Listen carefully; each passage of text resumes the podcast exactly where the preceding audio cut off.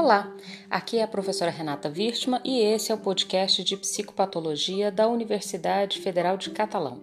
No episódio de hoje, pretendo oferecer uma breve introdução para a unidade denominada Relatar a Si Mesmo. O título dessa unidade foi roubado do título do livro da Judith Butler, Relatar a Si Mesmo, Crítica da Violência Ética. Por isso, Antes de explicar por que dessa unidade para a disciplina de psicopatologia, me parece fundamental apresentar a vocês a autora, Judith Butler. As referências que sustentam essa minha fala de hoje estão na apresentação desse episódio. Nesse episódio, eu tenho três objetivos. Primeiro, apresentar quem é a autora do livro. Em segundo, apresentar o livro, relatar a si mesmo que é a leitura obrigatória dessa, dessa unidade.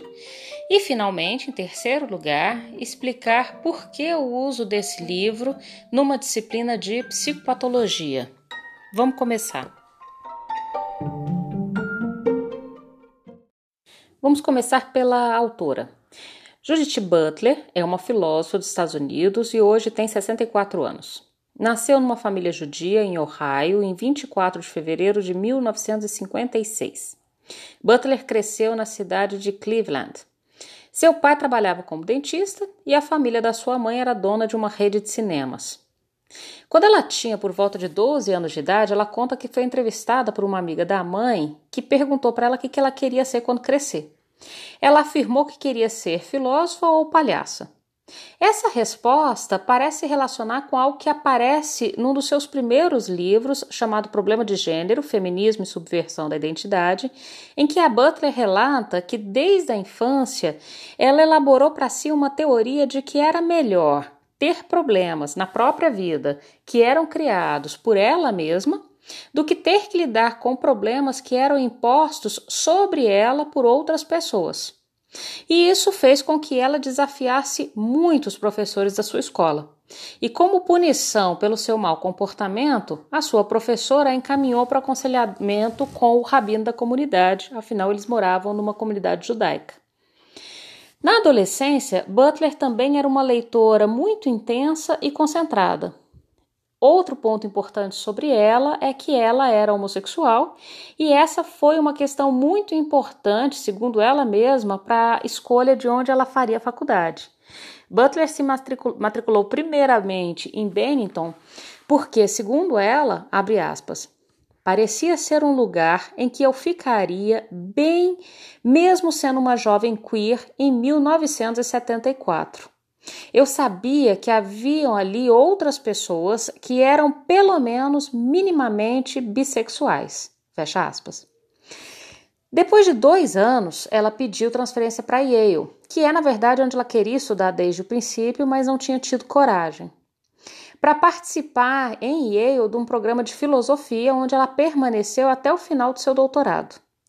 Butler foi sempre um membro muito ativo dos grupos de mulheres, tanto em New Haven quanto em Yale.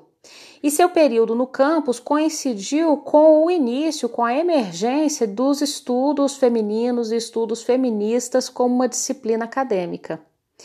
A Butler fez então filosofia na Universidade de Yale e hoje ela é professora de literatura comparada no Departamento de Retórica da Universidade da Califórnia, além de ser professora titular na cadeira que antes pertenceu a Ana Arendt, na Suíça.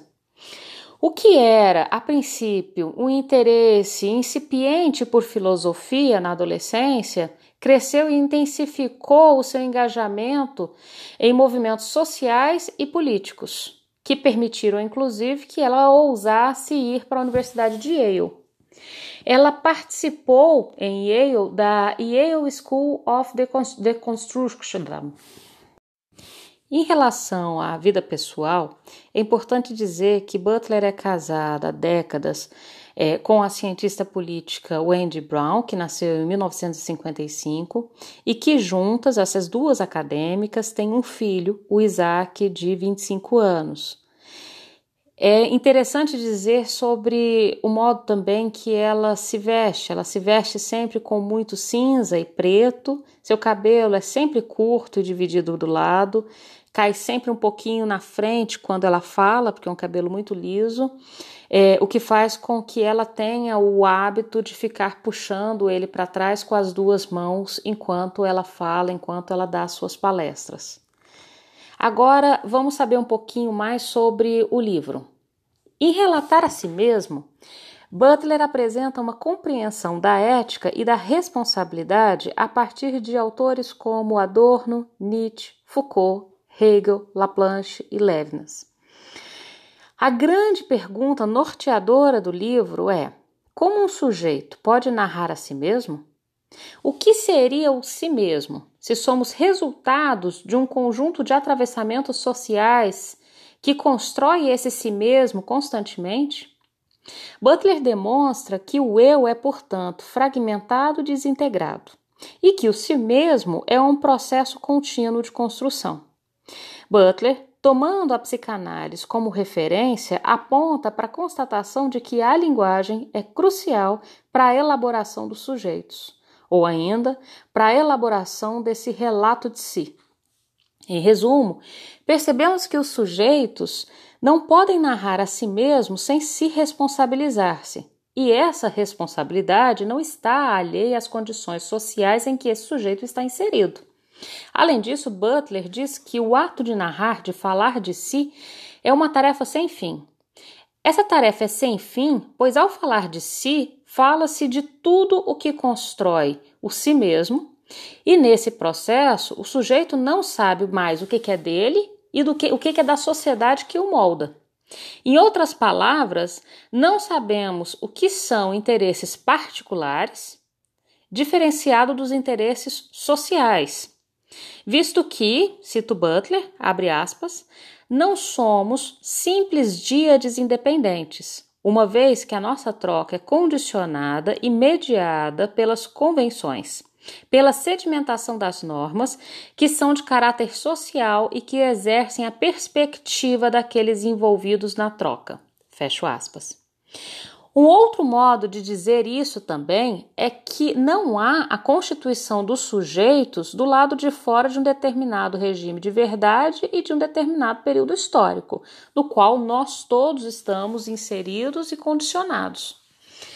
Por estarmos inseridos num contexto sócio-histórico que independe da minha vontade, que independe da nossa vontade, haverão, portanto, sempre algumas condições do meu surgimento que se dão completamente fora do meu alcance, e o estabelecimento da minha singularidade é limitado, inevitavelmente, pelos códigos que regem o humanamente reconhecível com os quais eu devo negociar para conseguir finalmente falar de mim. Então, diante disso, Butler questiona: qual a limitação me torna incapaz de ser responsabilizada pelo que eu sou e pelo que eu faço?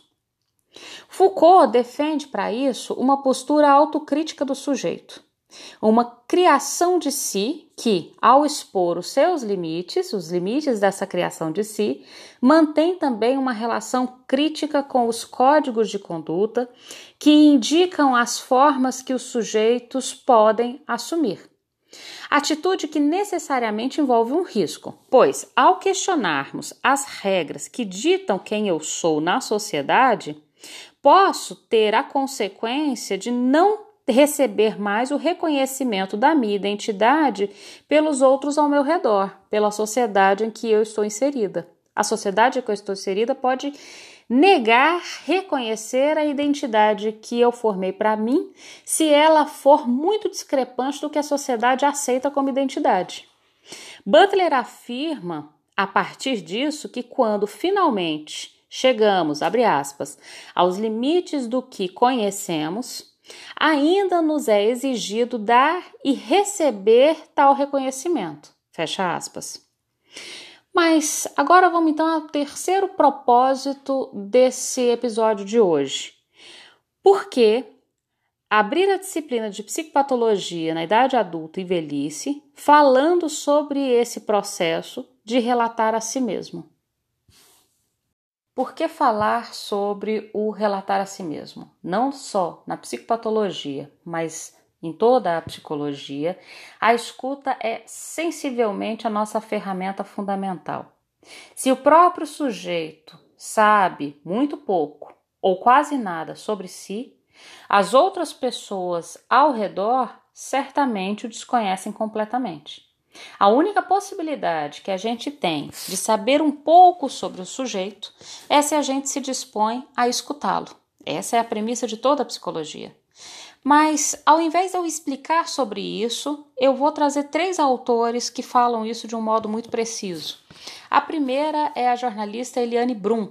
Ela tem um livrinho pequenininho, uma espécie de autobiografia que chama Meus Desacontecimentos A História da Minha Vida com as Palavras. A abertura desse livro nos fala um pouco sobre a importância do relatar a si mesmo. Começa assim: Nossa vida é nossa primeira ficção. Como contadora de histórias reais, a pergunta que me move é como cada um inventa uma vida. Como cada um cria sentido para os dias, quase nu e com tão pouco. Como cada um se arranca do silêncio para virar narrativa. Como cada um habita-se. Dessa vez fiz um percurso de dentro para dentro. Me percorri, Lembranças não são fatos, mas as verdades que constituem aquele que lembra. Recordações são fragmentos de tempo. Com, a, com elas, costuramos um corpo de palavras que nos permite sustentar uma vida. Quem conhece as pessoas e as situações aqui contadas poderá rememorá-las por outros caminhos a partir das suas próprias circunstâncias. Ao descrever aqueles que morreram, possivelmente confronto a reminiscências de outros. Os que ainda vivem talvez discordem do que neles adivinho porque enxergam a si mesmos de modo diverso. Esta é a minha memória. Dela eu sou aquela que nasce, mas também sou a parteira. Então, essa ideia de você parir a si mesmo que ela apresenta de um modo tão magnífico aqui, nos permite então dizer que cada paciente precisa, de algum modo, através da fala, parir um certo conhecimento sobre si, porque o tratamento depende disso para funcionar. Depois da Eliane Brum, um outro autor que eu queria apresentar para vocês para demonstrar essa importância do autorrelato, para saber sobre a questão do adoecimento, da psicopatologia, do adoecimento mental, é o Lima Barreto, no livro Diário de Hospício. Lima Barreto narra então a sua experiência de internação num hospital psiquiátrico em 1920. Começa assim: Estou no hospício, ou melhor, em várias dependências dele desde o dia 25 do mês passado. Estive no, no, pavilhão de observação, que é a pior etapa de quem, como eu, entra aqui pelas mãos da polícia. Tiram-nos a roupa que trazemos e dão-nos uma outra, só capaz de cobrir a nudez. E nem chinelos ou tamancos nos dão. Da outra vez que lá estive, me deram uma peça do vestuário que me é hoje indispensável. Dessa vez não. O enfermeiro antigo era humano e bom. O atual é um português arrogante, com uma fisionomia bragantina e presumida. Deram-me uma caneca de mate e logo em seguida, ainda dia claro, atiraram-me sobre um colchão de capim com, é, com uma manta pobre, muito conhecida de toda a nossa pobreza e miséria. Não me incomodo muito com o hospício. Mas o que me aborrece é essa intromissão da polícia na minha vida. De mim, para mim, tenho certeza que não sou louco. Mas devido ao álcool, misturado com toda espécie de apreensões que as dificuldades da vida material há seis anos me assoberbam, de quando em quando dou sinais de loucura. Deliro.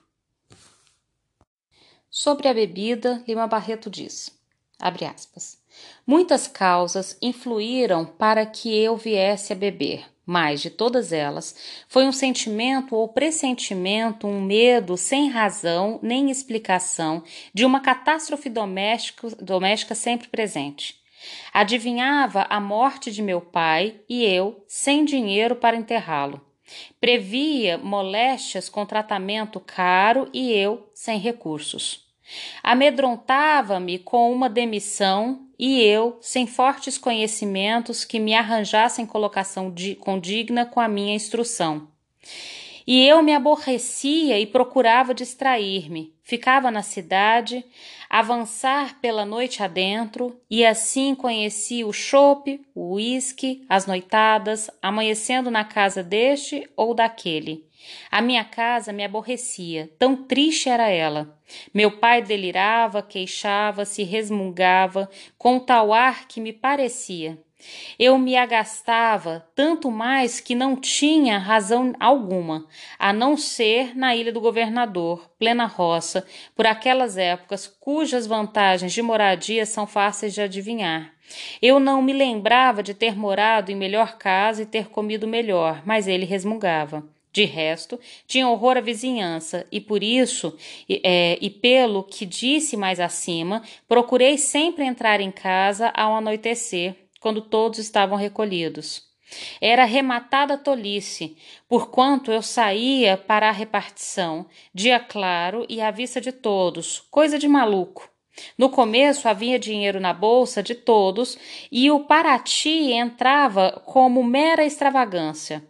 O forte era a cerveja, mas bem depressa, com a fuga inexplicável do dinheiro das nossas algibeiras, a cachaça ficou sendo o nosso forte. E eu bebia desbragadamente, a ponto de estar completamente bêbado às nove ou dez horas da noite. Bom, e agora, por fim, depois de Lima Barreto, eu quero apresentar uma terceira autora, Maria Lopes Cansado, no livro Hospício é Deus. Esse livro era dividido em duas partes, diário 1, diário 2. O diário 2 se perdeu no tempo, restou para gente o diário 1.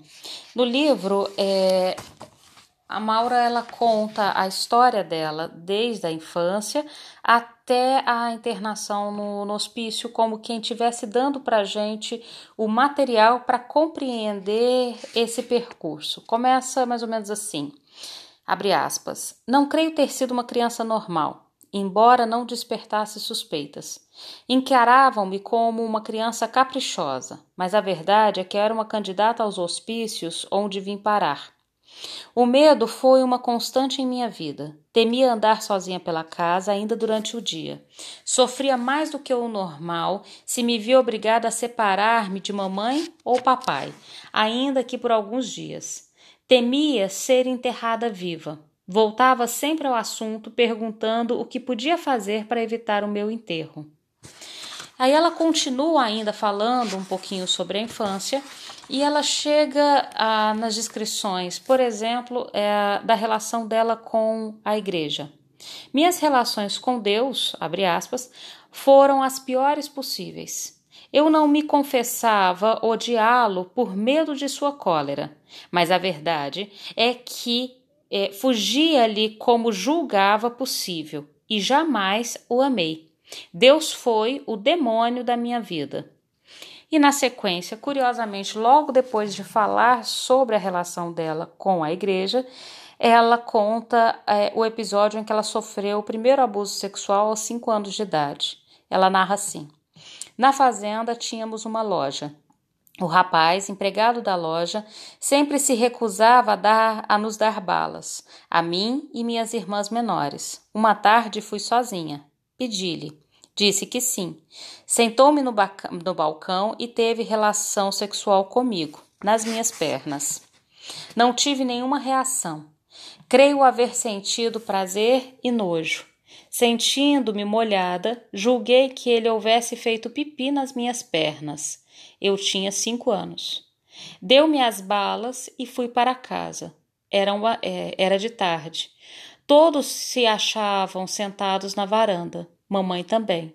Usava um vestido branco, parece-me. Ao ver-me, tentou pôr-me no colo. Recusei-me. Achei-a limpa, inocente e bonita. Corri para casa, detei-me sob os lençóis sem me lavar. Mais tarde, durante muito tempo, ao me deitar para dormir à noite, olhando é, mamãe andar pelo quarto, lembrava-me do que acontecera e chorava. O rapaz desaparecera na madrugada do dia seguinte, deixando a impressão de que ficara louco. Não compreendi a razão de sua fuga, nada revelei a ninguém. Mais tarde, dois outros empregados repetiram o mesmo. A sensação que me dominava nesses momentos era sempre de náusea e prazer. Porém, não cheguei a ver o órgão genital de um homem até o meu casamento. Contaram-me que quem faz bobagens tem um neném. Julgava-me grávida então. Esta quase certeza me deixava estupefata, imaginando o que aconteceria se, pa se papai viesse a saber, tudo tão violento e extraordinário. Depois ela vai contando então aos 5, aos 7, aos 12, aos 14, até que por volta é, dos 17 anos ela conta então sobre o seu adoecimento. Procurei retratar-me até os 17 anos, embora fatos ocorridos dentro dessa idade estejam registrados nesse diário. Em minhas conversas com o médico. Desde então, tudo tomou caráter mais grave e penoso. Passei a sofrer com brutalidade os reflexos do condicionamento imposto a uma adolescente numa sociedade burguesa, principalmente mineira. E principalmente quando esta adolescente julga perceber além das verdades que lhe impõe. E tem ela mesma sua própria verdade. É, portanto, a metade do meu álbum. Apresentei a moça de 17 anos, bonita, rica, aviadora, sem futuro, mas uma grande promessa. E na sequência, então, ela conta sobre a primeira internação. Estar internada no hospício não significa nada. São poucos os loucos. A maioria compõe a parte dúbia, verdadeiros doentes mentais. Lutam contra o que se chama doença, quando justamente essa luta é, os que, é o que os define. Sem lado, entre o mundo dos chamados normais e a liberdade dos outros. Não conseguem transpor o muro, segundo Sartre, é a resistência. Também se luta contra a morte. Quando morrer, talvez seja finalmente realizar-se. Se existe vergonha, é na luta. Perder o lugar no mundo, afetividade, direitos. Então encontramos doença, morbidez, imensa soma de deficiências que se recusa a abandonar. E na sequência, depois de falar sobre os loucos, sobre a própria internação, sobre os loucos, ela dá uma definição sobre o hospício, a instituição onde ela estava. Estou aqui de novo, isso em 1959. Isso é, por que não dizer, dói. Será por isso que venho? Estou no hospício, Deus. E hospício é este branco sem fim, onde nos arrancam o coração a cada instante. Trazam-no de volta e o recebemos, trêmulo, enxangue. E sempre outro. Hospícios são as flores frias que se colocam em nossas cabeças perdidas em escadarias de mármore antigo, subitamente futuro, como o que não se, não se pode ainda compreender. São mãos longas, levando-nos para ainda não sei onde. Paradas bruscas, corpos sacudidos se elevando incomensuráveis. Hospício não é não se sabe o que, porque hospício é Deus.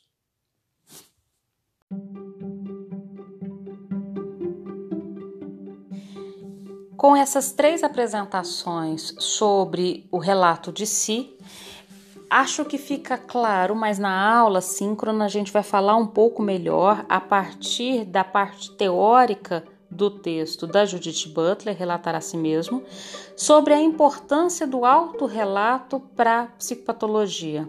Não haveria clínica, não haveria tratamento de saúde mental sem o autorrelato. Afinal, o único que pode apresentar a si mesmo é o próprio sujeito. E para isso, o sujeito precisa conseguir chegar a conhecer minimamente sobre si, o que não é de modo algum uma tarefa fácil, talvez uma das tarefas mais difíceis.